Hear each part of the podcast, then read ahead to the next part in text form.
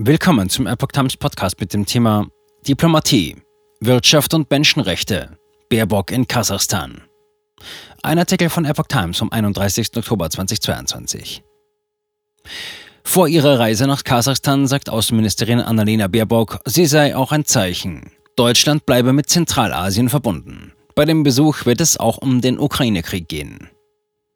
Außenministerin Annalena Baerbock ist am Montag in der kasachischen Hauptstadt Astana offiziell von ihrem Amtskollegen Mukhtar Tloiberdi begrüßt worden. Bei dem Gespräch der beiden Minister dürfte es vor dem Hintergrund des russischen Krieges in der Ukraine unter anderem um eine stärkere Annäherung der früheren Sowjetrepublik und der gesamten Region an Europa gehen. Geplant waren zudem Treffen mit Vertretern der Zivilgesellschaft sowie der Ombudsfrau für Menschenrechte.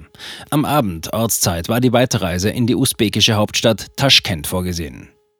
Zentralasien besser mit Europa vernetzen. Vor ihrem Abflug hatte Baerbock gesagt, im 30. Jahr der Aufnahme diplomatischer Beziehungen zu beiden Ländern sei ihre Reise auch ein Zeichen.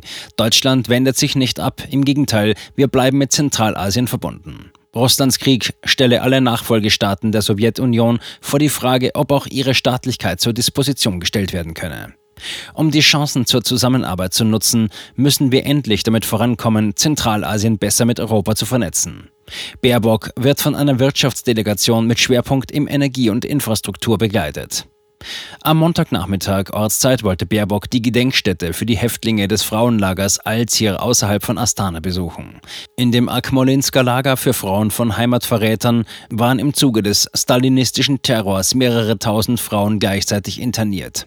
Bei den Verbrechen unter dem Diktator Josef Stalin hat der Staatsapparat von August 1937 bis November 1938 in der damaligen Sowjetunion etwa 1,5 Millionen Menschen als angebliche Volksfeinde, Verräter oder Spione verhaftet. 680.000 hat er hingerichtet.